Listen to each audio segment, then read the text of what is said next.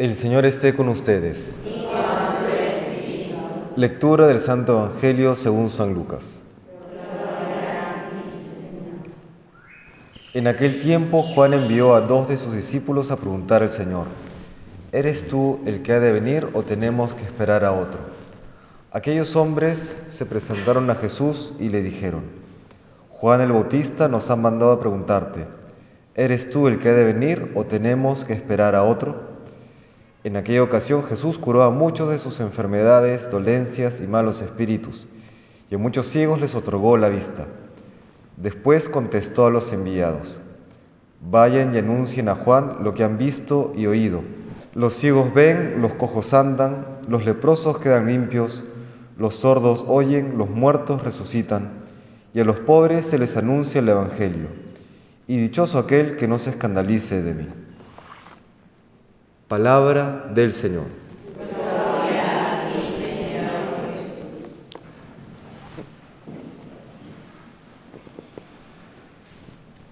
Es muy interesante cómo las lecturas del día de hoy nos invitan a una toma de conciencia de aquel don que estamos recibiendo y hemos recibido en la Navidad.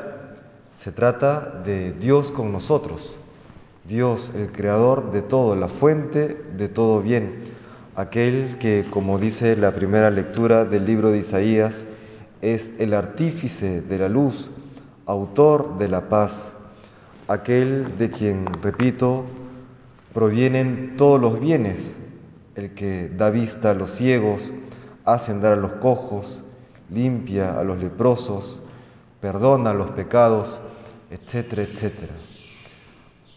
Suele ocurrir que en el cristianismo nos acostumbramos a esta grandeza.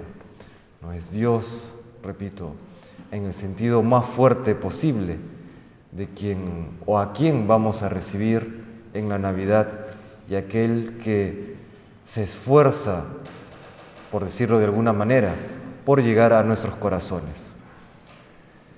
Es un buen ejercicio en este tiempo el maravillarnos de la creación, porque si, por ejemplo, cuando uno va frente al mar y ve lo vasto del mar, lo inabarcable, Dios es más grande que el mar. En una noche estrellada, que no sé si en Lima se consigue, pero en una noche estrellada, uno ve el cielo, uno ve el firmamento, y nuevamente Dios es más grande que todo eso.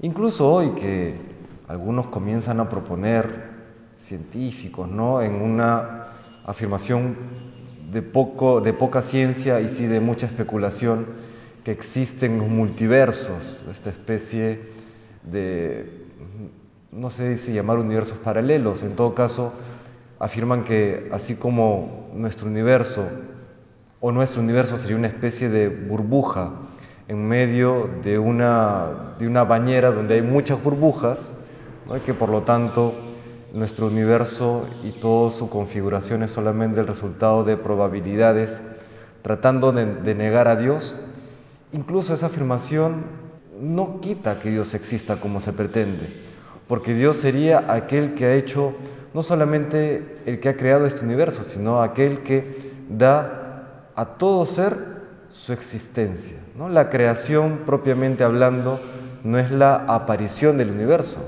sino es el paso de la no existencia a la existencia, el paso del no ser al ser. Cometemos el error de creer que podemos imaginar la nada. A veces cuando uno escucha la palabra nada, ¿qué se imagina? En mi caso, un espacio oscuro, no vacío, pero la nada, la nada no es eso, la nada es, es ni siquiera lo podemos imaginar, porque si imaginamos algo ya no es nada, sino es algo, ¿no? Dios es el creador de absolutamente todo. Y ese Dios viene a nuestro encuentro. Es para maravillarnos. Dios que no necesita de nada ni nadie ha querido necesitar de nuestro amor. Con esta conciencia, pues preparémonos para la Navidad, para recibir ese don, para seguir preparando nuestros corazones, para seguir erradicando aquellos defectos que puedan ofenderle, aquellos defectos que puedan impedir que venga con una mayor fuerza a nuestra vida y para que así nos, nos conduzca hacia la santidad que tanto anhelamos y que tanto necesita el mundo. Que el Señor nos bendiga.